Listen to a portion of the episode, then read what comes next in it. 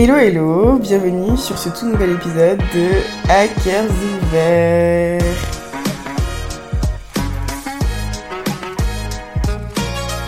Alors j'espère que tu vas bien ma petite star, j'espère que tu passes une bonne semaine, un bon week-end, une bonne soirée, une bonne matinée, une bonne journée, euh, peu importe l'heure à laquelle tu m'écoutes ou le moment à laquelle tu pardon, le moment auquel tu m'écoutes. J'espère que ça va, que tout va bien. Et si ça va pas, comme je dis toujours, ups and downs. Il y a des hauts, il y a des bas, mais ça ira mieux bientôt. Moi, ça va. Franchement, je vais bien. Ma vie, tout va très bien, même si. Attends. Genre ce matin, je me suis levée et j'étais super motivée euh, à être productive et tout, à faire plein de trucs. Je me suis levée avec un mal de ventre. Vraiment, j'ai très. Là, là, à l'heure où j'enregistre cet épisode, j'ai super mal au ventre, vraiment. Donc, euh, d'habitude, j'enregistre sur euh, mon bureau. Je mets mon micro sur mon bureau, bureau et j'enregistre. Mais là, j'ai dit, Serena, c'est pas possible, tu peux pas sortir de ton lit. Donc, euh, il y a mon micro à ma droite, mon ordi juste là, sur mes cuisses, et j'enregistre dans mon lit parce que j'ai trop mal au ventre. Je, je sais pas, je me suis réveillée, j'étais fatiguée. C'est un jour sans. Ce n'est pas un jour avec, c'est un jour sans. Et c'est pas grave parce que on peut pas tout le temps être au top de sa forme, on peut pas tout le temps être euh, à 10 sur 10. Aujourd'hui, je suis, euh, je dirais, un bon 5 sur 10. c'est vraiment un bon 5 sur 10, mais euh, c'est pas grave. Je, me motive quand même à enregistrer cet épisode parce que, well, on est des gens réguliers ici, on est des personnes régulières. Et ça me tient à cœur de l'enregistrer. C'est un petit peu. Euh, ce, ce, podcast, c'est un petit peu ma safe place, mon journal intime. Et voilà, j'ai envie de faire ça, donc euh, je le fais. Au moins, je peux dire à la fin de cette journée que j'ai fait quelque chose de productif, même si euh, je souffre le martyr. donc voilà. En tout cas, à part ça, ça va. J'ai plein de petits trucs à te dire. D'abord, je vais te remercier pour les retours que j'ai eu sur l'épisode précédent. C'était mon tout premier épisode à deux. Et apparemment, ça t'a beaucoup plu. Enfin, ça a beaucoup plu. Du coup, je suis très contente que, que, que ça t'ait plu. Apparemment, euh, Adrien, euh, tout le monde l'aime bien. il est super. Euh, enfin, je sais, c'est mon chéri, donc je sais qu'il est super intéressant et tout ça, tout ça, tout ça. Mais ça me fait plaisir que toi aussi tu penses la même chose et que ça ça t'a plu d'avoir l'avis d'un homme sur, ce, sur cette question et ça t'a plu de m'entendre discuter avec d'autres personnes. Je suis très contente. Merci beaucoup. et sache que ce n'est absolument pas le dernier épisode que je ferai avec des invités parce que c'est toujours bien. J'adore parler toute seule. J'adore ça, hein, je pense que tu l'as compris. Mais j'aime aussi beaucoup euh, débattre, avoir l'opinion d'autres personnes. Et déjà, il reviendra certainement sur mon podcast parce que on a plein de choses à, à dire, lui et moi. Et j'inviterai d'autres personnes. 100% sûr, c'est 100% sûr. Donc voilà, merci beaucoup ma petite star. Grande nouvelle, grande, grande, grande, grande nouvelle. Serena est allée voir une psy. Je sais pas si souviens de l'épisode, euh, j'en parle souvent du fait que je pense que j'ai besoin d'aller voir euh, un psy, une psy, une psy, parce que j'irai jamais voir d'homme psy. C'est comme ça, je me sens plus à l'aise avec une femme, je pense qu'elle peut plus comprendre ce que je vis. Donc euh, voilà, une femme psy. Euh, ça fait longtemps que je dis que j'ai des childhood trauma et tout ça, des traumatismes d'enfance. Et j'ai enfin sauté le pas. J'avais dit que cette année, je voulais absolument aller voir une psy parce que c'était bien beau de se rendre compte que oui, enfin, il y a des choses qui ne vont pas et d'essayer de faire les choses par soi-même. Mais au bout d'un moment, tu as besoin d'aide et je pense que j'ai besoin d'aide. J'ai besoin d'expérimenter j'ai besoin d'extérioriser toutes ces choses que j'ai pas extériorisées pendant longtemps, tu vois des choses que j'ai gardées pour moi pendant très longtemps. J'ai besoin de, de laisser ça sortir, tu vois. Et je suis très contente, ça s'est très bien passé. Mais je m'attendais pas à pleurer comme ça dès la première séance, tu vois. Genre, moi j'arrive tranquille, nanani, nanana, je me pose, on commence à discuter. Au début ça va, genre j'arrive à gérer mes émotions, tout va bien. Et j'ai pas envie de rentrer dans les détails parce que c'est très personnel. Mais on parle d'un truc et je sais pas ce qui se passe, mais mes larmes, elles cool Mais elle coule toute seule. Et je suis là, mais c'est qu'est-ce qui se passe? Et je suis là, je lui dis, mais désolé, je, sais pas ce que je comprends pas ce qui se passe. Genre, j'arrive pas à retenir. Voilà, elle me dit, mais c'est ok, euh, Serena, c'est normal que tu pleures. Enfin, t'es blessé, t'as des blessures profondes. Et j'étais là, oui, mais enfin, je m'attendais pas à pleurer dès le premier, euh, premier rendez-vous. Et c'était euh, c'était émotionnel. Et je me dis, si à chaque séance de psy, euh, je pleure comme ça, on n'est pas sorti de l'auberge. Genre vraiment pas. Et pour te donner un petit peu en contexte, Kedge, c'est l'école où je suis, met à disposition des étudiants des psychologues des, des aides psychologiques, ce que je trouve génial. Et c'est gratuit. Mais en même temps, vu le prix de l'école, vu le prix qu'on paye, je pense que c'est le strict minimum de mettre les psys euh, gratuits. De toute façon, je pense qu'ils ont largement les moyens de, de, les payer et elles méritent d'être payées parce que vraiment, euh, elles... Après, je crois qu'elles sont deux, mais du coup, j'ai pas vu de psychologue d'un coup. J'en ai vu une et elle est géniale et ça fait du bien de se sentir entendre de, se sentir entendre. vous de se sentir entendu, de se sentir comprise, de se dire que c'était pas que dans ta tête toutes ces choses-là, que tu les as extériorisées et que, en fait, oui, tes sentiments sont légitimes et elle a mis des mots sur des choses, sur des blessures, sur des choses sur lesquelles j'arrivais pas à mettre de mots. Et ça fait du bien, ça fait énormément de bien. Franchement, je, je la revois le 1er décembre et euh, je, je sais que ça va me faire beaucoup de bien. Donc voilà, voilà. Je voulais aussi te parler d'un truc dont je t'ai pas parlé l'épisode précédent. J'ai sorti, enfin non, j'ai pas sorti un épisode, mais j'ai participé au podcast de. Le podcast s'appelle Fier et Tendre, et c'est le podcast de, de Laurine. Et on a parlé pendant une heure de, notre enfance, moi du coup en Afrique et elle aux Antilles. Et c'était une discussion, c'était vraiment une séance de thérapie, cette, euh, cette discussion vraiment. Et l'épisode est disponible sur toutes les plateformes, sur son podcast à elle. Donc je te mettrai le lien dans la description si jamais tu veux l'écouter. Mais il est génial l'épisode, franchement. Il vient du cœur. À cœurs ouverts, toi-même tu sais. Comme d'habitude. Donc euh, voilà, n'hésite pas à aller l'écouter et à venir me donner ton retour si ça t'a plu et si t'as des choses à redire. Je suis aussi là pour ça, tu sais, euh, on accepte les critiques avec plaisir. Et dernier truc dont je vais te parler, c'est mon petit voyage à Lisbonne, parce que du coup on est parti à Lisbonne avec, euh, avec mon copain le week-end dernier. Oui, et c'était génial, c'était trop bien, on n'est pas resté longtemps. On est arrivé vendredi soir, on est parti dimanche après-midi, vraiment un petit week-end. Mais c'était top, il faisait tellement beau, il y avait un beau soleil. Et je suis arrivée à Bordeaux. C'est pas non plus. Bordeaux, c'est pas non plus la ville où il fait le plus moche en France, tu vois. Mais il y avait comme un super grand contraste entre Lisbonne et Bordeaux et ça m'a ça saoulé. Mais vraiment Lisbonne c'était trop bien, on a trop bien mangé. Par contre, les villes sont très en pente. Vraiment c'est des pentes, ça monte, ça descend, ça monte, ça descend, mais ça monte surtout et il faut être préparé, il faut avoir le cardio, mais c'était génial. Euh, les gens sont trop gentils là-bas. On a trop bien mangé. Il faisait... La ville est magnifique, vraiment. Si tu sais pas, je suis obsédée par la couleur rose. Genre, je sais pas ce qui se passe, mais j'adore la couleur rose. Vraiment, il y a un problème, j'ai un problème avec la couleur rose, tu vois. Il y avait des petites maisons roses partout et j'ai trouvé ça trop beau. Et du coup, j'arrêtais pas de prendre en photo toutes les petites maisons roses que je voyais. Vraiment, euh, c'est une ville magnifique. Il y a la plage, il y a la mer. Les petits, euh, les petits trams aussi, trop mignons, enfin, trop cute. Et je trouve que leur métro, il est trop bien. Enfin, il est. À Bordeaux, on n'a pas de métro, on a, on a que le tram. Mais leur métro, je sais pas, il, est, trop bien.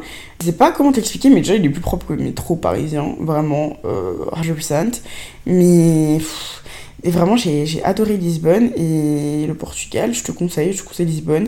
Après, si tu peux rester plus longtemps que nous, vas-y, mais c'était vraiment top. Et cœur sur Lisbonne, cœur sur cette ville. 10 euh, sur 10, je mets 10 sur 10 à ce petit voyage. En ce moment, je suis débordée avec les cours la vie associative parce que je suis dans une asso. En plus de ça, je suis dans la compagnie de danse de mon école. J'ai beaucoup de choses à faire. J'ai beaucoup de choses à faire. Euh, j'ai beaucoup, beaucoup, beaucoup, beaucoup de choses à faire. En ce moment, genre, je stresse pour mon mémoire que je dois rendre en février 2024, mais qui quand même panique parce que, c'est c'est mon truc de fin d'études quoi et je veux vraiment bien faire les choses et je veux avoir une super note parce que c'est un sujet qui m'intéresse et je pense que je t'en parlerai plus en profondeur quand. Je sais pas si je te dis quand je l'aurai terminé, même si c'est genre l'année prochaine, en 2024, même pas en 2023, en 2024, ou si je t'en parlerai, euh, je sais pas, à, mi-chemin. Mais on verra bien, mais c'est vraiment un sujet qui m'intéresse, c'est ce dont quoi je veux travailler plus tard, c'est ce pourquoi je vis en fait, littéralement. mais, euh, mais voilà, en ce moment je suis débordée par les cours, je suis débordée par, euh, bah, par les cours quoi, tout simplement. C'est pas facile, mais on tient le coup parce qu'il n'y a pas le choix de toute façon. Et que work hard, play harder. Donc voilà, voilà. Et passons au sujet du jour. Voilà, voilà. Aujourd'hui, je voulais parler euh, de l'amour de soi, comme tu as pu le voir dans le titre, mais plus précisément de l'amour quand on est une femme noire. De l'amour de soi quand on est une femme noire. Parce que j'ai sondé mes amis, mes amis eux noirs, du coup mes amis filles noires, et elles m'ont toutes dit qu'en tant que, du coup, femme noire, ça a été plus dur pour elles de s'aimer et de s'accepter. Pas que je savais pas déjà, en vrai je savais parce que c'est quelque chose c'est une chose à laquelle je pense depuis très longtemps. Le processus de s'aimer quand t'es une femme noire ou quand t'es. Je parle pas des autres femmes de couleur parce que je sais pas, je, je peux parler que du fait d'être une femme noire parce que c'est ce que je suis, tu vois. Mais euh, je sais que le processus d'acceptation et d'amour de soi quand t'es une femme noire et quand t'es une femme euh, caucasienne, blanche, c'est pas du tout pareil. c'est pas du tout pareil, c'est très compliqué parce que déjà que tu as tes propres insécurités en tant qu'être humain, juste être humain, t'as tes complexes, tout ça. Ajoute-y le fait d'être noir et que la société déteste tout ce que tu représentes. On est mal barré, on est super mal barré, tu vois. Et je vais pas te mentir, je voulais en parler avec une amie. Euh, je voulais en parler avec quoi Pourquoi si tu sais pas, c'est une amie que j'ai rencontrée en Angleterre, ma grande amie, ah, je l'aime trop, j'aime trop cette fille, vraiment je, l'adore, vraiment, vraiment. Ce podcast, c'est une lettre d'amour ouverte à Coucou, parce qu'il y a beaucoup d'épisodes où je parle d'elle, mais vraiment, je pense que il y a très peu de personnes que j'aime comme ça sur cette terre, et des personnes que j'ai aimées aussi vite, et avec qui le courant est passé aussi vite. Et je voulais en parler avec elle parce que, quoi et moi, on a toujours eu des conversations très profondes on se pose de vraies questions, c'est genre des questions existentielles. Petite anecdote, on a même pensé à faire un podcast ensemble, mais du coup ce podcast-là sera en anglais. Et si le, projet arrive à bout, je te le partagerai. Mais je me perds encore, moi qui va dans tous les sens, comme si j'ai pas assez de choses à dire aujourd'hui sur ce sujet. Mais bon, bref. euh, Coucou et moi, on peut parler de ce genre de sujet, de ce genre de choses pendant des heures. Et c'est ça que j'aime beaucoup avec notre amitié. Pas, c'est pas toujours quelque chose de surface, c'est vraiment des conversations profondes où on se pose de, vraies questions sur notre identité en tant que personne noire, en tant que femme noire, en tant que femme euh, avec des formes, en tant que femme pas mince, tout simplement, tu vois. Enfin, on se pose plein de petites questions, on parle de nos traumatismes, de nos... De, on parle beaucoup de nos traumas avec quoi, vraiment, de plein de choses, et j'adore ça euh, avec notre amitié. Et quand bien même ça me dérange pas de parler anglais, toi tu sais, MDR, j'essaie de faire des efforts à pas... à plus autant parler anglais dans mes podcasts, enfin dans mes épisodes, que ce que je faisais avant, parce que je sais que c'est beaucoup trop, et que mon audience est française, en tout cas francophone, et je suis pas là pour euh, pour faire genre c'est pas je je parle pas anglais comme ça parce que euh, je vais me la péter. C'est juste que je sais pas parfois ça, ça sort tout, tout, seul de ma bouche mais j'essaie vraiment de faire des efforts sur ça donc euh, voilà. Mais oui J'adore parler anglais, mais je sais que ce podcast, la majorité des personnes qui m'écoutent sont francophones. Et déjà que je fais énormément de franglais, j'ai pas envie de faire un épisode full English. Je sais pas qui ça va intéresser pour un podcast en français à la base. Le nom est en français, tout est en français dans ce podcast. Donc on va littéralement éviter. Donc aujourd'hui, je suis seule pour parler de ça, de ce sujet. Mais t'inquiète pas que j'ai beaucoup de choses à dire. Et je sais que je vais refaire cet épisode et en parler avec... Je me dis que ce serait bien aussi d'en parler avec d'autres femmes de couleur. Euh, je sais pas, une, arabe, une asiatique. Euh, en tout cas, avoir le point de vue d'une personne noire, d'une personne arabe, d'une personne asiatique, d'une personne maghrébine, enfin, de personnes non blanches, de femmes non blanches, et parler de leur expérience euh, de confiance en soi et tout ça, parce que je pense que ça pourrait être super intéressant. Dis-moi ce que t'en penses. Mais euh, même si tu me dis pas ce que t'en penses, ou même si ça te plaît pas, je suis désolée, mais je vais le faire parce que je pense que la conversation peut être super intéressante. Donc voilà. Là, on va repartir sur l'enfance. Et je trouve que ça fait longtemps que j'ai pas fait ça, genre de rétrospective, en mode oui, euh, qu'est-ce qui s'est passé dans mon enfance pour en arriver là. Donc je suis très contente de faire ça aujourd'hui. Mais je pense que c'est important de remonter euh, pour que, je sais pas, ça fasse un petit peu sens. À l'époque, quand j'étais un enfant, Euh, Enfin, je pense que tous les gosses en général, en fait, ne réalisent pas leur couleur de peau. Je pense que quand j'étais, euh, j'avais 5-6 ans, je disais pas Oh, je suis noire, je suis différente des autres, je suis différente des personnes blanches, nanana. Aujourd'hui, en vrai, je me demande quand est-ce que j'ai réalisé que j'étais euh, noire d'ailleurs. Parce que je pense qu'on a toute cette réalisation, toutes, tous même d'ailleurs, cette réalisation en mode Oh, bah en fait, je suis noire. Je vais vivre du racisme, je vais vivre euh, du colorisme si je suis plus foncée que les autres. Je vais vivre plein de discrimination, de la négrophobie, de la négrophilie. Enfin, je vais vivre plein de trucs. Genre, à quel moment tu réalises que, enfin, en tant que personne noire, t'es mal barrée, quoi? Pardon. Mais, je- enfin, c'est une question que je me pose. Quand est-ce que j'ai réalisé que j'étais noire? Mais pendant une certaine période, tu te dis pas oh je suis noire, oh je suis différente. Et puis moi j'ai grandi en Afrique noire, tu vois, en Côte d'Ivoire, au Sénégal. Donc j'étais entourée de personnes noires, majorité d'enfants noirs, euh, d'adultes noirs. Donc c'était pas une question que je me suis posée tôt. Je pense que pour moi c'était juste la normalité, tu vois. Donc c'était pas moi, ce que je voulais euh, quand j'étais petite, c'était juste m'amuser, vivre ma vie. Je pense que toutes ces questions de confiance en soi et tout, d'identité, ça a commencé à l'adolescence. Donc fin primaire, début du collège. Et c'est là que je me suis rendu compte que ça allait être dur. Mais genre vraiment dur. Parce que moi, toute ma vie, j'ai eu des problèmes de confiance en moi. Mon corps, mon poids, ma poitrine, qui commence à pousser avant celle de tous les autres, de toutes les autres. Euh, mon front, mon visage, et j'en passe. Je pense que j'en ai parlé dans assez d'épi- d'épisodes que j'ai eu un gros problème de confiance en moi. Je détestais tout ce qui était euh, moi, en fait. Ce que j'étais, je détestais, mais voilà. Et c'est quelque chose qui m'a toujours suivi, tu vois. Et au début de mon adolescence, le facteur fille noire n'était pas encore présent, je pense, tu vois. C'était plutôt moi contre mes démons, moi contre mes complexes, mais aussi, je pense que à cette époque-là, il n'y avait pas tous ces mouvements qu'on a aujourd'hui, il n'y avait pas autant d'espace où les femmes noires pouvaient discuter, parler de leur expérience. Donc je pense aussi que je me rendais pas compte, enfin je m'en rendais compte sans vraiment me rendre compte, tu vois, que ça jouait sur ma confiance en moi. Donc déjà que je me battais avec ma confiance en soi, en mode mes complexes et tout ça, vient s'ajouter à ça le fait que je suis noire. Et la première différence que j'ai vue, que j'ai remarquée, c'était mes cheveux. je m'explique. Ma mère m'a défrisé les cheveux très tôt. Je pense que je vais avoir 5-6 ans. Et je sais pas ce que c'est le défrisage. Quand t'as les cheveux texturisés, crépus, bouclés, frisés, t'appliques ça sur tes cheveux et tes cheveux deviennent lisses. En gros, euh, tu peux plus retrouver ta nature de cheveux crépus tant que tu coupes pas tout pour revenir au naturel. Vraiment, tes cheveux sont lisses, raides, comme une personne blanche. Littéralement. Et euh, ma mère, elle a fait ça très tôt à mes cheveux, tu vois. Et quand bien même, pour la raison pour laquelle elle a fait ça, c'est parce que c'est plus pratique, entre guillemets, on va pas se mentir. Moi, j'ai grandi en entendant que les cheveux lisses, c'est mieux. Les cheveux lisses, c'est plus beau. Les cheveux crépus, donc les cheveux que j'ai, les cheveux que avec lesquels je suis née, les cheveux que je suis censée avoir au naturel, sans moche, tu vois. Et je trouve ça trop... Je vais pas dire que je trouve ça nul de ma, euh, de ma mère d'avoir fait ça, mais je trouve que c'est dommage d'avoir passé littéralement la moitié de ma vie avec des cheveux lisses, tu vois. Euh, et même jusqu'à aujourd'hui, ma mère me sort des trucs genre pour ton mariage, tu te diffuseras les cheveux, non? Tu vas pas garder tes cheveux crépus toute ta vie, ou quand tu vas commencer à travailler, tu vas te les lisser.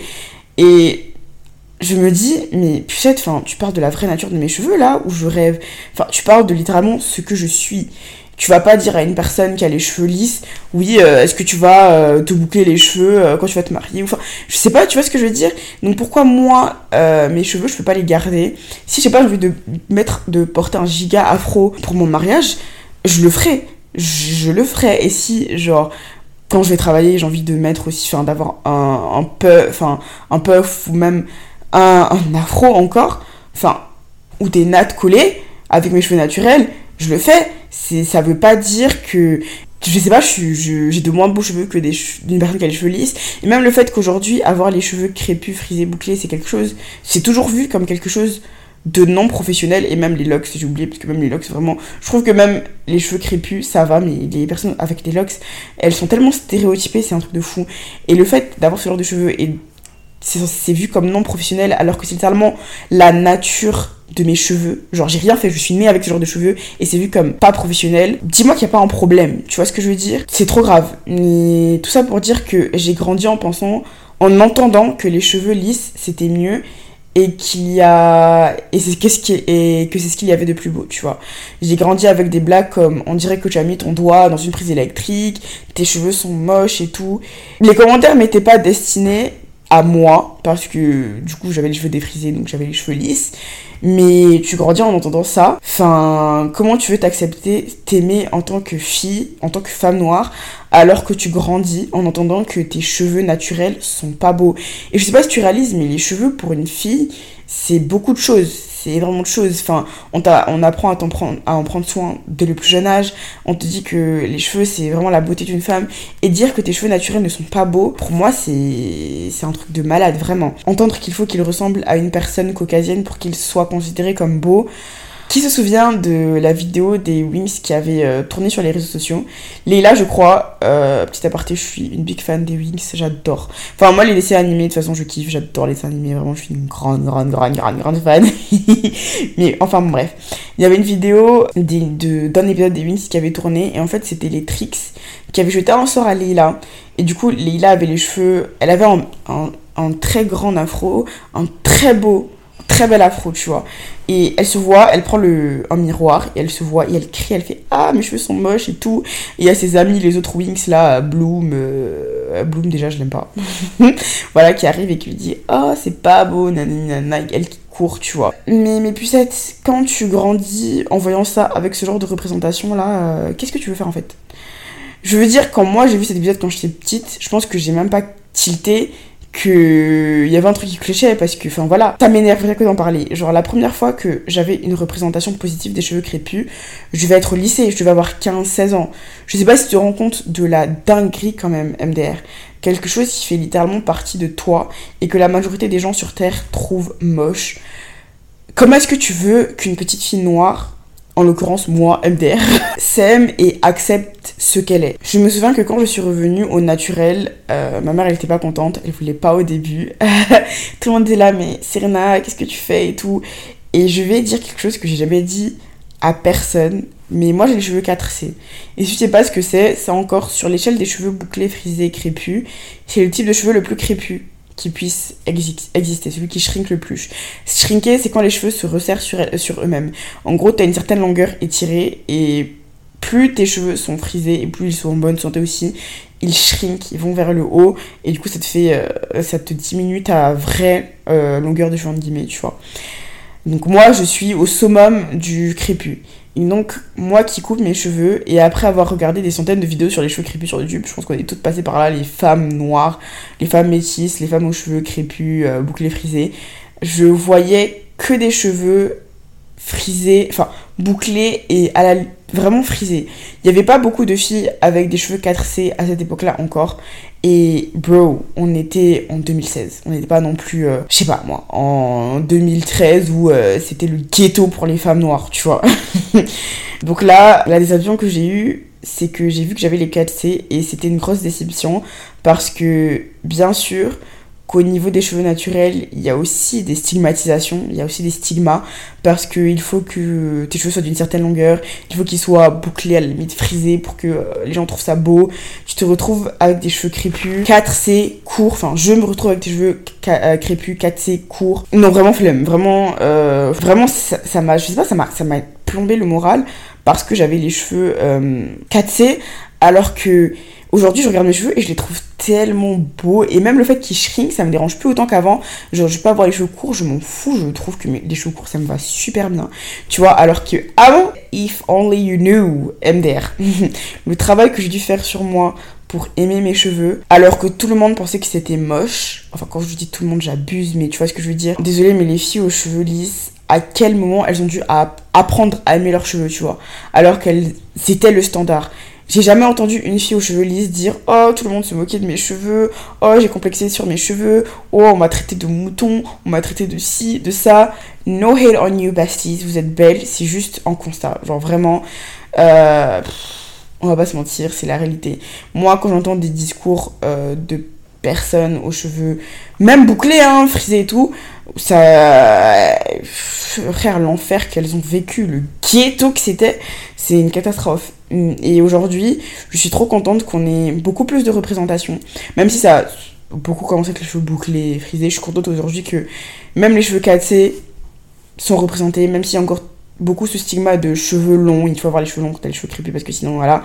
Je suis très contente que euh, ce soit démocratisé, que les marques s'intéressent à notre type de cheveux, même si on va pas se mentir, c'est plus marketing qu'autre chose. Parce que pendant très longtemps, on n'avait rien adapté à nos cheveux. C'était fou, genre vraiment, enfin, comme moi, cheveux crépus, je vais mettre du head and shoulder sur mes cheveux.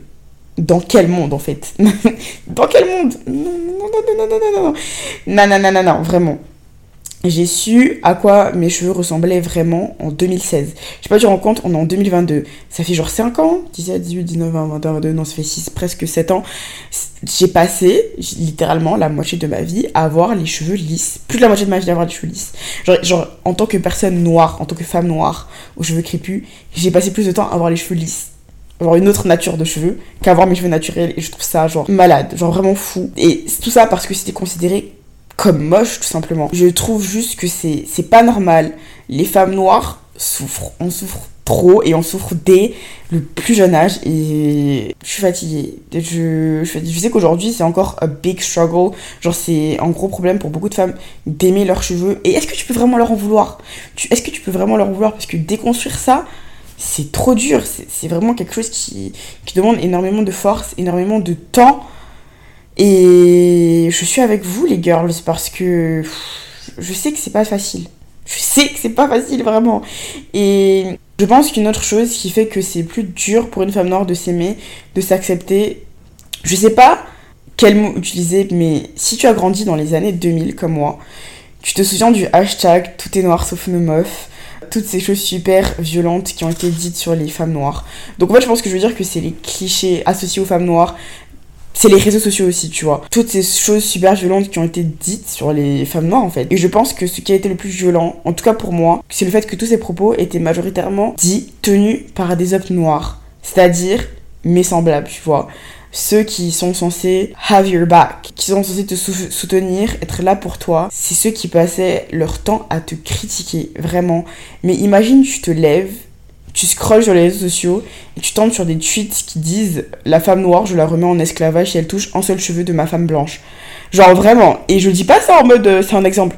Il y a vraiment quelqu'un qui a tweeté ça. Genre vraiment, il y a quelqu'un qui s'est assis, un homme noir, précision, s'est assis, a pris son téléphone, il allait sur Twitter, il a appuyé sur le bouton écrire en tweet, il a tapé hashtag tout est noir sauf nos meufs, il a publié. Dinguerie, dinguerie. Non, désolé, être une femme noire sur les sociaux entre 2013 et 2016, je suis trop gentille même, entre 2011, 2012 et 2016, il fallait être trop courageuse, vraiment. Moi, j'ai grandi en entendant euh, ce genre de choses et je peux te dire que ça a eu des grandes répercussions. Enfin, t'en viens à te dire que t'as pas la bonne couleur, tout simplement. Que si même les hommes de ta communauté ne t'aiment pas, qui va t'aimer Genre vraiment. Parce que oui, on doit apprendre à s'aimer toute seule, peu importe les avis des autres. Vraiment, la confiance en soi, c'est s'aimer inconditionnellement, peu importe ce que les, gens autour peuvent dire de ta personne, de toi. Mais on va pas se mentir que ça joue. Ça joue spécialement pendant ton adolescence, pendant ton enfance. Et juste parce que, enfin, ça joue un rôle, c'est comme ça. Et c'est bien la raison pour laquelle beaucoup de femmes noires aujourd'hui se décapent la peau, parce qu'on va y revenir. Mais une femme noire brown skin, dark skin, a plus de difficultés qu'une femme claire, métisse, à s'aimer. Le colorisme on, va en revenir, t'inquiète pas, euh, on va parler de colorisme parce que non, je veux pas parler de ce sujet sans parler de colorisme, mais je veux dire, j'ai entendu, oui, Serena, tu aurais été plus claire, tu aurais été plus belle. C'est des phrases que j'ai entendues qu'on m'a dites, on m'a dit ça à moi quand j'étais adolescente, tu vois les hommes noirs qui te disent qu'ils préfèrent les femmes blanches. Je veux dire, on est quand même la seule communauté sur Terre où les, où les femmes se demandent si les hommes noirs sont attirés par elles. Moi, je me souviens que quand j'étais dans des périodes où j'étais célibataire et qu'il y avait un homme noir qui me plaisait, dans ma tête, je me dis pas, ouais, je vais faire le premier pas. Je me disais, enfin, Serena, ça se trouve qu'il est même pas attiré par les femmes noires, tu vois. Et je sais que je suis pas la seule à le dire. Beaucoup de femmes noires si ce n'est pas toutes les femmes noires, foncées, marron, se sont posées la question. Parce que c'est vrai, c'est une réalité. Tu vas jamais entendre une femme blanche euh, aller parler à un, homme blanc et, se demander si euh, est-ce que l'homme blanc, qui est littéralement la même couleur de peau que moi, est-ce qu'il est attiré par moi? Mais même, genre, même prenant un cas différent, une femme blanche va pas aller voir un homme noir et se dire ah peut-être qu'il est attiré que par les femmes noires. Absolument pas. Tu vois, on est les seuls. On est vraiment les seuls sur Terre à se poser ce genre de questions, tu vois. Et faudrait trop que j'en fasse un épisode, d'ailleurs, parce qu'il y a trop de choses à dire. Les hommes noirs, sachez que je vous pardonnerai jamais pour ce que vous avez fait. Genre vraiment ce que vous, vous nous avez subir, ce que vous avez subir aux femmes noires. Vraiment, je vous pardonnerai jamais parce que vous savez, vous savez, vous avez... Ah Mais ça joue trop sur l'amour de soi. Ne même pas pouvoir te sentir aimé par tes semblables Franchement, c'est fou pour moi, tu vois, vraiment. C'est, je sais pas comment t'expliquer et c'est vraiment fou pour moi. Et en parlant des réseaux sociaux, est-ce qu'on peut parler du fait qu'on avait zéro représentation Mais genre zéro? Euh, quand je faisais des recherches pour euh, cet épisode, je suis allée du coup sur Twitter parce que Twitter c'est ma référence. J'aime trop Twitter, même si c'est un réseau très problématique. T'apprends aussi beaucoup de choses. J'ai lu des articles et tout. Et je suis tombée sur une photo euh, qui datait de je sais pas quelle année, mais je crois que des années 90. Et c'était une photo avec des, mannequins, tu vois. Et il y avait que des femmes blanches, des mannequins blanches, et il y avait une seule mannequin noire. Et tu sais que c'est Naomi Campbell, parce que c'était la seule. C'était la seule, avec Terra Banks, je crois, mais Terra Banks n'a jamais eu la notoriété de Naomi Campbell, puisque on va s'en dire, Naomi Campbell, c'était le standard, elle était trop forte. Mais même quand tu vois ancien défilé, tu vois très bien qu'il y a un problème avec son maquillage parce qu'il n'y avait pas sa teinte. Il n'y avait pas sa teinte, il n'y avait pas de teinte aussi foncée. Les premières fois qu'on a des teintes aussi foncées, c'est quand Fenty Beauty est arrivé. Fenty Beauty arrive en quoi? 2017 2016, let me check. Laisse-moi regarder. Ouais Fenty Beauty, ça a été créé en 2017. Il y a 5 ans, littéralement. Avant ça, trouver des fonds de teint à ta teinte en étant une personne noire eh vas-y, il fallait le faire. Hein. Euh, même là, aujourd'hui, au jour d'aujourd'hui, à l'heure à laquelle je te parle, euh, tout le monde n'a pas les moyens de se payer du Fenty Beauty, tout le monde n'a pas les moyens de se payer du Charlotte Tilbury et tout ça. Les, les maquillages de grande surface, genre L'Oréal ou Maybelline, va trouver ta teinte de fond de teint euh, chez Monoprix ou chez Auchan. Hein. Vraiment, bonne chance, bon courage, parce que je peux te dire que j'ai essayé et que Amazon a été mon meilleur ami dans ce cas-là. Mais ouais, enfin, c'était la seule mannequin noire. Vraiment. Et euh, toutes mes poupées Barbie, moi, quand j'étais petite, étaient blanches.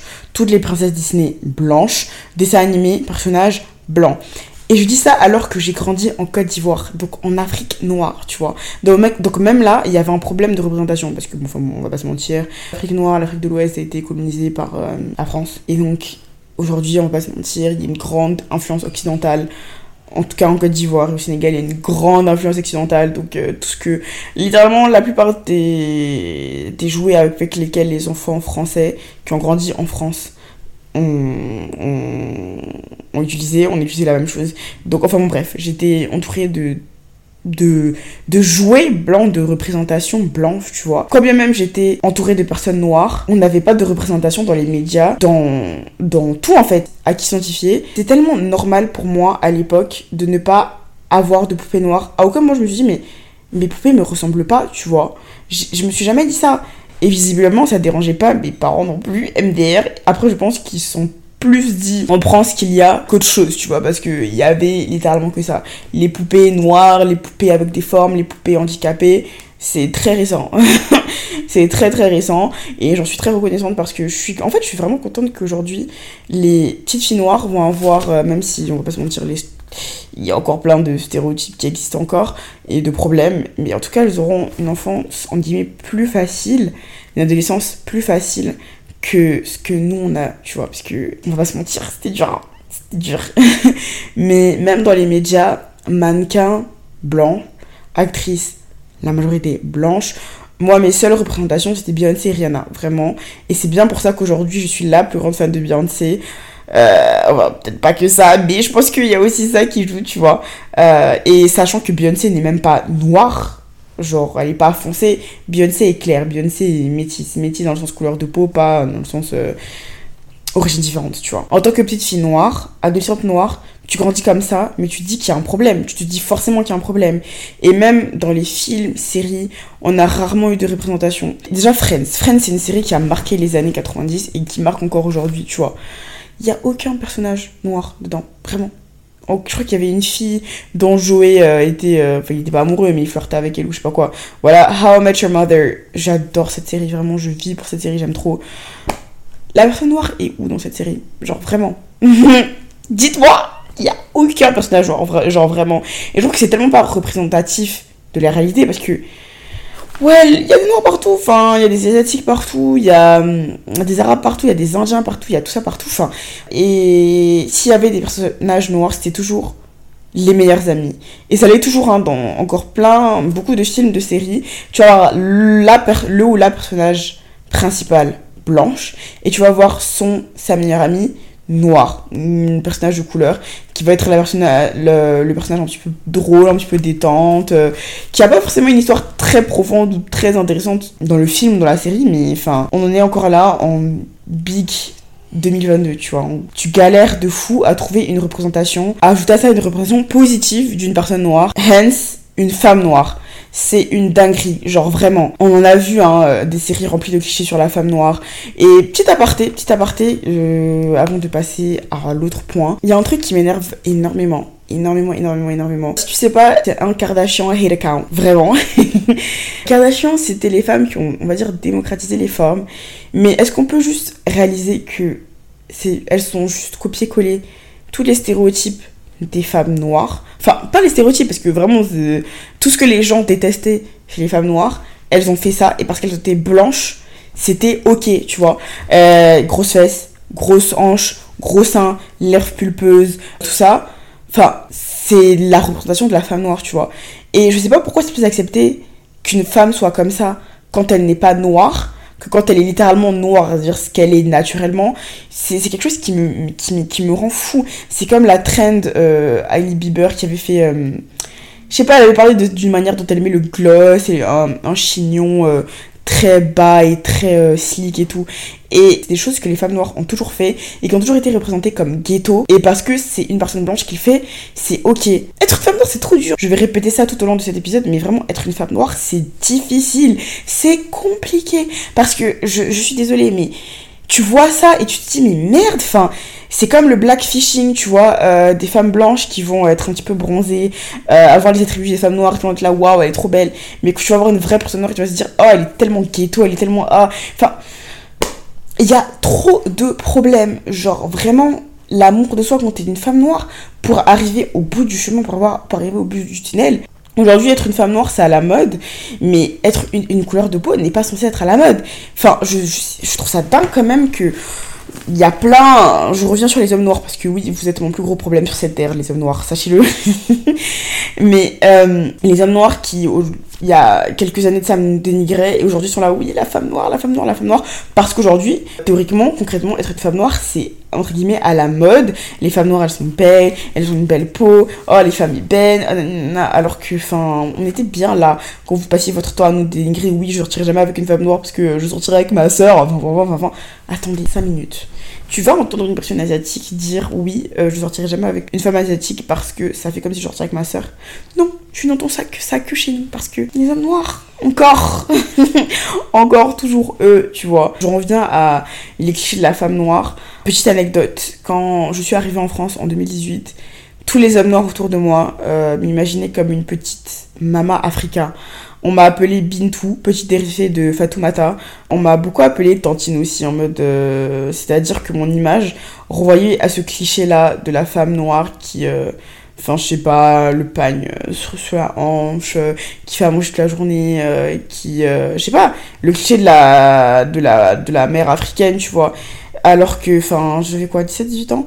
C'est-à-dire que mon image renvoyait à ce cliché-là. Et je rappelle que je suis une femme noire avec des formes pas plus, pas moins. Euh, c'est tout ce que je suis, mais je sais pas. Ça les amusait certainement de, de, dire ça, mais en y repensant, et même à l'époque, je trouvais ça pas normal, j'ai trouvé ça un petit peu violent même d'ailleurs, que je sois renvoyée à l'image d'une maman. Déjà, une maman remplie de clichés, voilà, de stéréotypes et de trucs pas tout le temps vrais, euh, alors que j'avais que 18 ans. Et je sais pas, tu te sens bizarre en, entendant ça, parce que en tout cas, moi je me sentis très bizarre. Enfin quoi, je peux pas juste être une jeune femme noire de 18 ans sans être amenée à ce stéréotype-là. Euh, enfin, je sais pas, j'avais l'impression que on m'enlevait ma féminité, enfin mon adolescence, ma jeunesse, ma féminité, pour me rappeler que tout ce que je suis, c'est en pauvre et simple cliché. Et je me souviens qu'à ce moment-là, ça a été très dur pour moi. Niveau confiance en moi, c'était zéro. J'avais l'impression d'avoir perdu toute, comme je dis, toute féminité. Enfin, je sais pas. J'avais l'impression d'être une moins que rien, tu vois. J'étais ramenée à des clichés. Et en plus de ça, le fait que ce soit des hommes noirs, des garçons noirs qui, qui me disaient ça de moi, enfin, c'était, encore pire, tu vois, genre vraiment. Et j'ai pas envie de tout ramener aux hommes, parce que toi-même, tu sais que les hommes, c'est le cadet de mes soucis, et que je les supporte pas tout simplement, que leur avis m'importe peu. Mais si tu es un homme noir, si hétéro qui m'écoute, désolé mais do better. Fais mieux, enfin fais mieux, vraiment. Ce que veux dire. Fais mieux parce que t'as beaucoup de choses à voir. Vraiment, à revoir, t'en as énormément. Vraiment. Mais ouais, à cette époque-là, c'était en 2008-2019. MDR. Euh, c'était pas si long que ça d'ailleurs. Enfin, c'était il y a quoi euh, 3-4 ans? Hmm, que vraiment, euh, la porte à côté, quoi. J'avais de gros problèmes de confiance en moi. Donc à ce moment-là, oui, ça comptait pour moi. Ça me touchait parce que c'était pas des remarques qu'on faisait à des filles blanches ou même métisses, tu vois. C'était moi, la femme marron avec des formes, à qui on faisait toujours ce genre de remarques, tu vois. Et mine de rien, oui, ça a joué sur ma confiance en moi. Alors, je l'avoue, je suis honnête, oui. Et, euh, s'il vous plaît, est-ce qu'on peut aussi parler du fait que être dans un entourage blanc, quand une personne noire, a énormément d'effets négatifs sur toi? Vraiment. J'en discutais avec Koukoua une fois parce que Koukoua a fait ses études euh, à Newcastle. Tu vois, elle a fait ses études supérieures à Newcastle. Newcastle, qui est une ville au nord de l'Angleterre, qui est une ville à majorité blanche. Tu vois. Euh, vraiment, tu croises des noirs à quatre coins de rue. Moi, j'étais la seule noire dans ma classe. Enfin, j'ai l'habitude de ça en vrai, mais en tout cas, c'est pas non plus. Euh, c'est pas Londres, tu vois. C'est pas Londres où euh, c'est beaucoup plus euh, cosmopolitain, c'est beaucoup plus melting pot, tu vois. Vraiment pas. Vraiment pas. C'était. C'est ce que c'est, tu vois. Et quoi m'a clairement dit qu'être entouré de filles blanches, correspondant littéralement à tous les standards de beauté de la société, ça a clairement joué sur ta confiance en soi. On en a énormément parlé. Et on va pas se mentir, c'est vrai, désolé, mais c'est vrai. Être entouré de personnes qui ne te ressemblent pas, en tout cas pas physiquement, vous n'avez pas les mêmes problèmes. Surtout quand t'es quand es noir en fait, ça a forcément des dommages sur ta conscience en toi. Je sais pas comment l'expliquer, mais c'est juste que tu te sens différente. Tu te sens pas à ta place, pas dans ton élément. En tout cas, c'est pour ça que moi je suis très big, je suis vraiment I'm very big on. La grande majorité de mes amis soit noir. Ma meilleure amie est noire, mon meilleur ami est noir. La, la, plupart des personnes avec qui je parle tous les jours sont noires parce que ça t'enlève un poids, tu vois. Ça peut paraître sectaire. Enfin, quoi que non, tu te rapproches, tu, qui se ressemblent, ça semble vraiment. Mais c'est trop important d'être avec des gens qui te ressemblent, tu vois. Qui te comprennent euh, dans tes combats, euh, dans tes doutes, dans tes peurs. Une personne blanche peut comprendre ce que tu vis, mais jamais à 100%. Parce que c'est bien beau de dire oui, je suis avec toi, nanani, nanana, mais tu pourras jamais comprendre ce qu'une personne noire vit en tant que personne blanche. Vraiment. Peux tu peux t'expliquer, tu peux t'éduquer, ce que je trouve très respectable, et d'ailleurs c'est très normal de s'éduquer sur, certains, sur euh, plein de sujets de, ce genre, mais tu pourras jamais comprendre à 100%, tu vois. Ce sera toujours plus facile de l'expliquer à une personne qui a les mêmes expériences de vie, qui peut s'identifier à 100% à ce que tu ce que tu as, à ce, enfin, à ce que tu es, à ce que tu vis, quoi, vraiment. Ça fait juste du bien. C'est juste beaucoup plus simple, tu vois. Et je me souviens, enfin, je vois beaucoup sur TikTok des, des filles noires qui disent euh, Quand j'étais petite, je me trouvais moche, mais en fait, j'ai juste réalisé que j'ai grandi dans un quartier à prédominance blanche, dans une ville à prédominance blanche, dans un entourage à prédominance blanche. Parce que oui, ça joue. Je sais pas comment te l'expliquer, c'est juste que elle, une femme blanche, c'est le standard de beauté de la société. Une femme noire, c'est tout l'opposé, tu vois. Et tu rentres dans cet entourage vous, ça doit être violent. Désolé, mais ça doit être violent parce que même si euh, c'est des personnes euh, qui sont au courant de leurs privilèges et tout, enfin, je veux dire, euh, aujourd'hui, on est en 2022, il y a plein de ressources, tu peux t'éduquer sur plein de trucs. Mais back in 2010, 2002, même avant, hein, même avant, quand j'étais plus jeune ou quand ces personnes étaient plus jeunes, plus jeunes, elles ont dû entendre des dingueries et entendre ça alors que t'es une personne noire, enfin Mhm, voilà quoi, tu vois. Donc, euh, je pense que grandir, être dans un, entourage à majorité blanche. Et par contre, tu fais pas exprès, tu vois, c'est juste. Genre, moi je suis en école de commerce, la majorité des personnes en école de commerce sont blanches. Dans ma classe, on est deux noirs, deux femmes noires. C'est pas. Et je me souviens en première année, j'étais dans une classe avec que des personnes blanches. En deuxième année, j'étais la seule fille noire, mais j'avais euh, deux garçons noirs avec qui je m'entends. Je suis très bien entendu parce que, enfin, j'ai dit, la plupart de mes amis sont noirs et c'est plus facile de discuter avec des personnes qui te ressemblent physiquement comme mentalement. Donc en première année, j'étais vraiment toute seule dans ma. En plus, c'était un choc des cultures. Enfin, j'arrive, euh, je suis remplie, enfin, je suis entourée de personnes qui me ressemblent. Je reviens là, personne, je suis la seule noire, euh, personne qui, qui me ressemble et tout. Enfin, j'étais vraiment à l'écart. Je ne parlais à personne dans ma classe. Et je vais pas te mentir, euh, j'aimais pas forcément cette section. Vraiment, je. Je les appréciais pas beaucoup. Pas en tant qu'individu, parce que je les connaissais même pas. Mais c'est juste que l'ambiance de la classe, 0 sur 20 pour moi, j'apprécie pas. Enfin, bref. tout ça pour dire que c'est trop important d'avoir des personnes qui te ressemblent dans ton entourage pour réaliser que c'est pas toi le problème, t'es pas moins belle qu'une telle ou telle personne, t'es juste parce que la plupart des gens aiment tu vois, et être entouré de personnes qui te ressemblent, tu t'apprends à t'aimer parce que tu, tu entouré de gens qui t'aiment, enfin, t'es entouré, de, entouré de gens qui te ressemblent, vous avez les mêmes euh, difficultés, vous êtes confrontés aux mêmes discriminations, mais aussi vous, connaissez, vous avez les mêmes expériences de vie, enfin vous avez grandi dans un, normalement dans un schéma familial qui se ressemble assez, même si est-ce que le format familial africain ou noir est forcément le bon? C'est un sujet pour un autre jour, mais voilà, tu vois ce que je veux dire, c'est beaucoup plus facile de, de s'identifier, de comprendre quand t'es entouré de personnes noires et c'est pour ça que vraiment moi trop trop trop big sur ça et c'est pas pour autant que j'ai pas d'amis blanches d'amis blancs ou d'amis euh, d'autres euh, origines mais juste la majorité de mes amis sont noirs et on va pas se mentir ça a aidé au fait qu'aujourd'hui déjà juste ça je pense que pourquoi le fait qu'elle qu'elle est elle, me l'a dit tu vois que être entouré de personnes enfin de filles blanches ça a énormément joué sur sa confiance en, soi, tu vois. Alors que moi, le fait d'être entourée de personnes qui me ressemblent, je me dis juste, euh, on est filles belles, quoi. We're pretty girls. And yeah, tu vois. Enfin bref, dernier point que je voulais aborder, parce que l'épisode est déjà très lent, ça va bientôt faire une heure que je parle. Oh mon dieu, mais il y a trop de choses à dire et je pense que même là, j'ai pas terminé. Parce que euh, y a encore plein de choses à dire et crois-moi, j'en ferai une partie 2 avec d'autres personnes. Enfin bon, bref. Euh, dernier point que je voulais aborder, c'est bien sûr le colorisme parce que pour moi, c'est. On va pas se mentir, c'est quelque chose qui a énormément joué. Je parle ici à mes mes, mes, copines, mes femmes noires marron, mes femmes noires foncées, mes brown skin, dark skin girls, on se sait vous et moi on se sait, quand toute ta vie, ou en tout cas pendant très longtemps, quand trait noir foncé n'était pas encore à la mode, vous-même vous savez comment on a souffert. Genre vous-même vous savez, vous savez comment on a souffert.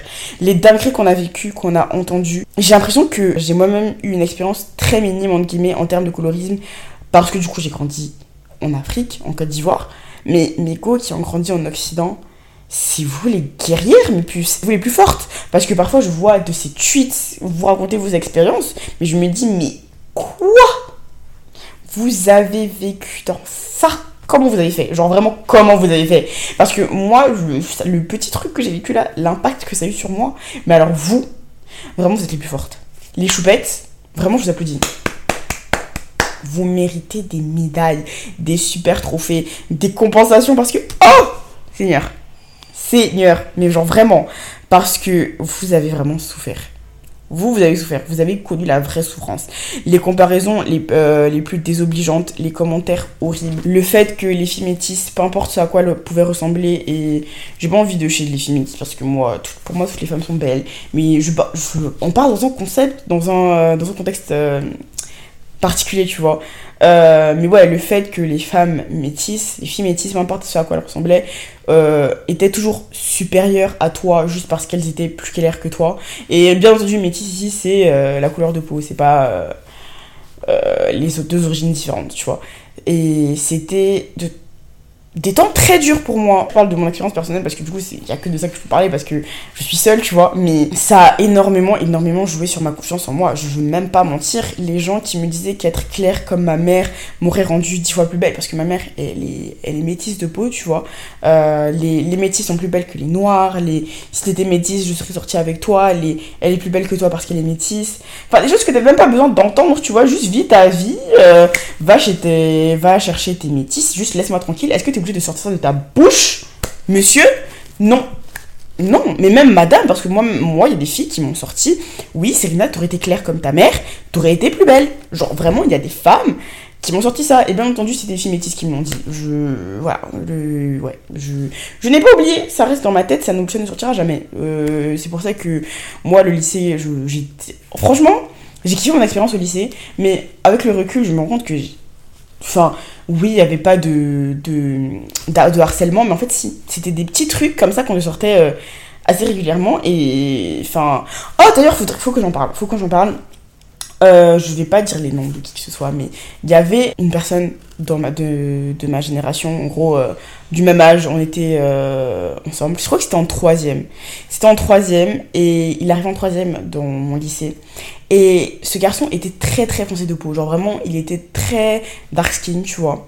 Et l'expérience qu'il a, je peux te dire, il a même changé de lycée après cette année, tellement il a été harcelé. Et il y avait il y avait euh, du coup des, autres garçons noirs qui se moquaient de lui, qui le comparaient à des, à des sachets noirs, à des corbeaux noirs. Enfin, il a vécu une expérience, mais horrible, tu vois. Et je veux dire, là, on parle d'un homme noir. On parle pas d'une femme noire parce qu'il il n'y a pas eu beaucoup. J'avais pas de.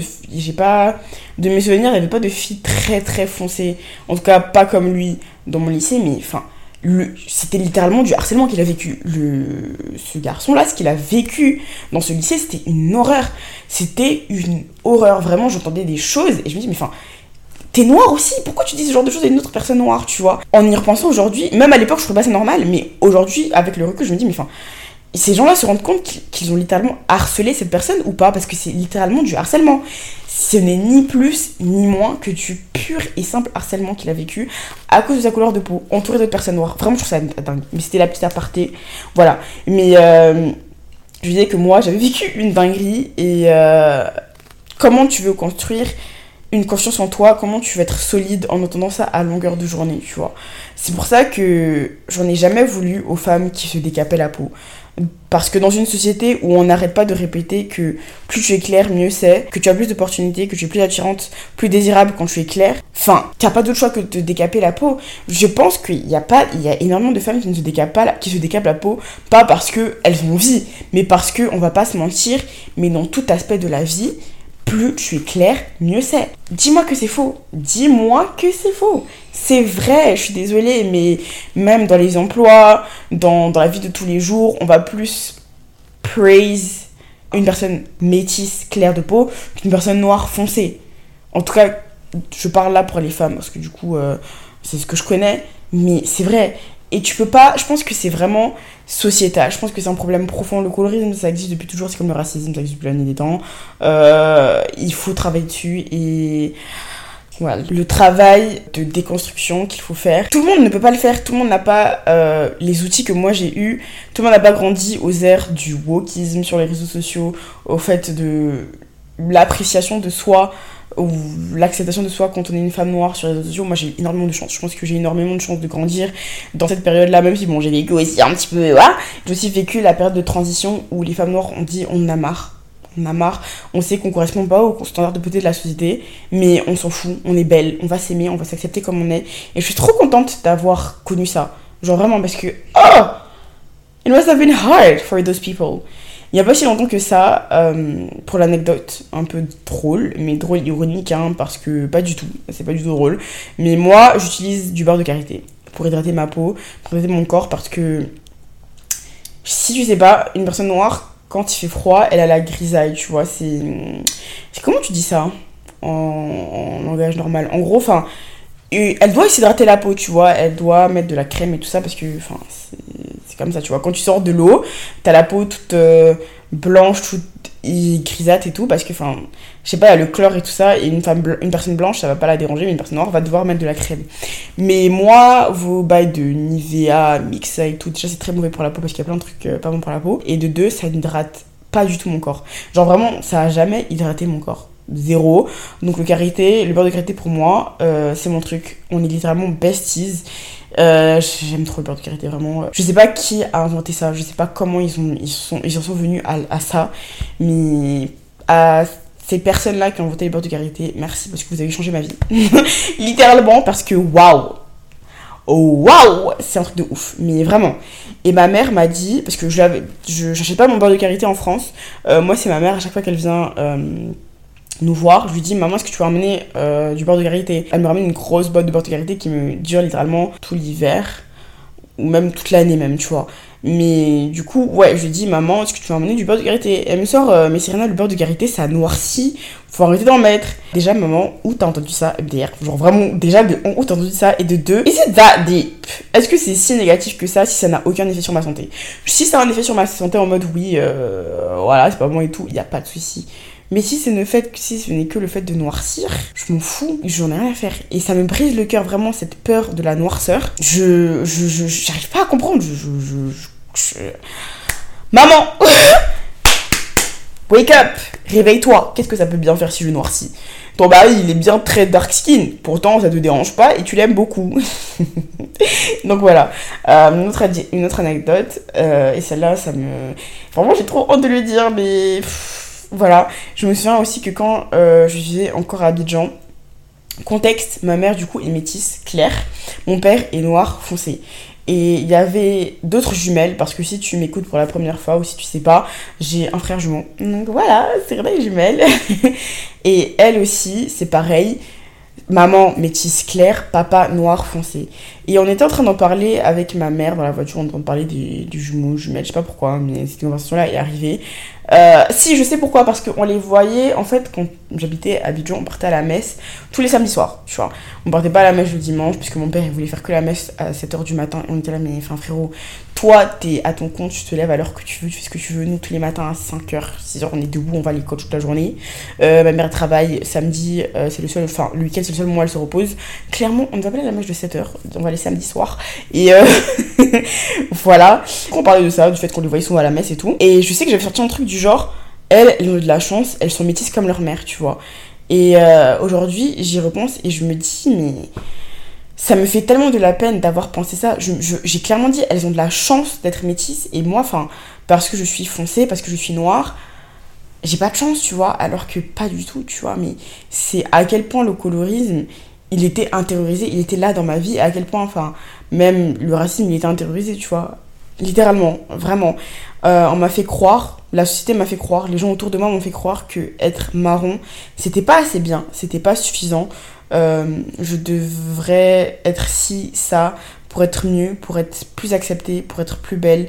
Et je trouve ça horrible qu'on ait grandi en entendant ça. Comment tu veux t'accepter quand la terre entière te dit que ta couleur de peau est un problème, que parce que tu es une femme noire, tu es moins bien qu'une autre personne?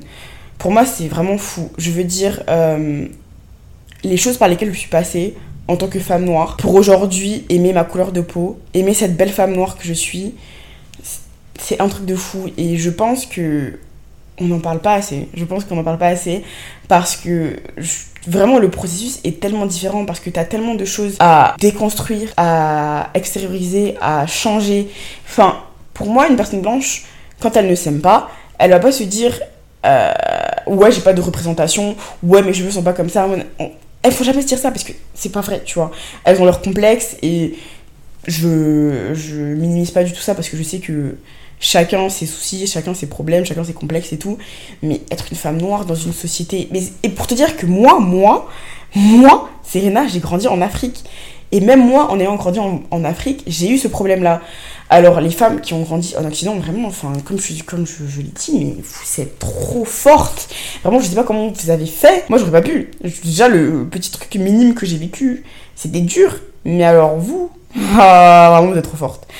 Euh, vraiment, vous êtes trop, trop fortes. Donc, à toutes mes femmes noires, marron, foncées, euh, le périple pour arriver à l'amour de soi, c'est dur. Si tu as réussi à t'aimer malgré tout ce qu'on t'a dit, malgré tout ce qui t'entoure, malgré la société qui te crie de ne pas t'aimer, qui te crie de te changer, d'être euh, plus comme ci, comme ça, t'es trop forte, je suis trop fière de toi. Mais si tu es une femme noire qui a encore du mal à s'aimer, bah sache qu'on est de tout cœur avec toi. On ne t'en veut pas, en tout cas je ne t'en veux pas parce que je sais à quel point c'est dur. On sait à quel point c'est dur. Et parfois même, on continue de se remettre en question parce que rien n'est constant dans la vie, et qu'il y a forcément des trucs qui remontent, des traumatismes et tout ça. Je sais que tu fais de ton mieux, tu vois. Le chemin est long, mais tu arriveras. Peu importe le temps que ça va prendre, tu vois. Si tu as envie Si tu as besoin d'en parler, de parler de tes expériences, d'extérioriser, mes DM sont ouverts. Parce que parler d'une personne qui sait ce que tu as traversé, qui sait ce que tu traverses, qui comprend sans jugement, ça fait toujours beaucoup de bien. Je pense qu'on est toutes là pour ça. Et vraiment, mes DM sont ouverts si tu veux en discuter. Et c'est aussi pour ça qu'on est là. Je t'aime, tu es belle, ta couleur de peau est magnifique et tu y arriveras. Cœur sur toi, ma belle femme noire. Donc voilà, c'est tout pour moi. La fin de cet épisode, je vais en faire une partie 2 sur, sur, sur et certain. Je sais pas quand, je sais pas comment je vais réussir à, à réunir d'autres femmes euh, de couleur. Mais I will do it. Je le ferai 100% parce que j'ai besoin d'avoir cette conversation-là avec d'autres femmes de couleur parce que je sais que, je, que les femmes noires, on n'est pas les seules. Mais j'espère que cet épisode t'a plu. C'est une femme noire, que euh, tu t'es sentie moins seule dans cette expérience de d'acceptation de soi, tu vois, et que si t'es une femme blanche, tu comprends un petit peu euh, que je t'ai appris des choses, tu vois, et que tu comprends euh, la différence, euh, les différences d'expérience, de cheminement. Donc voilà, c'est tout pour moi. N'hésite pas à laisser 5 étoiles si ce podcast te plaît, vraiment. tu peux laisser 5 étoiles sur Apple Podcast, Spotify, et je crois que c'est tout. Tu peux aussi me laisser un petit commentaire sur Apple Podcast. N'hésite pas à partager autour de toi, à tes amis, à ta famille, à tes cousins, à tes cousines, à, tes, à, à qui tu veux. À whoever need that podcast, because I think a lot of people need that fucking podcast. J'en suis sûre et certaine. donc voilà, n'hésite vraiment pas aussi à venir me suivre sur Instagram, attaqueurs ouverts. On est trop gentils là-bas, on est trop sympa, tout se passe très bien. Voilà, donc tu devrais venir nous rejoindre. Voilà, voilà. Je fais des gros bisous à ma petite star et je te dis à bientôt. Gros bisous ma star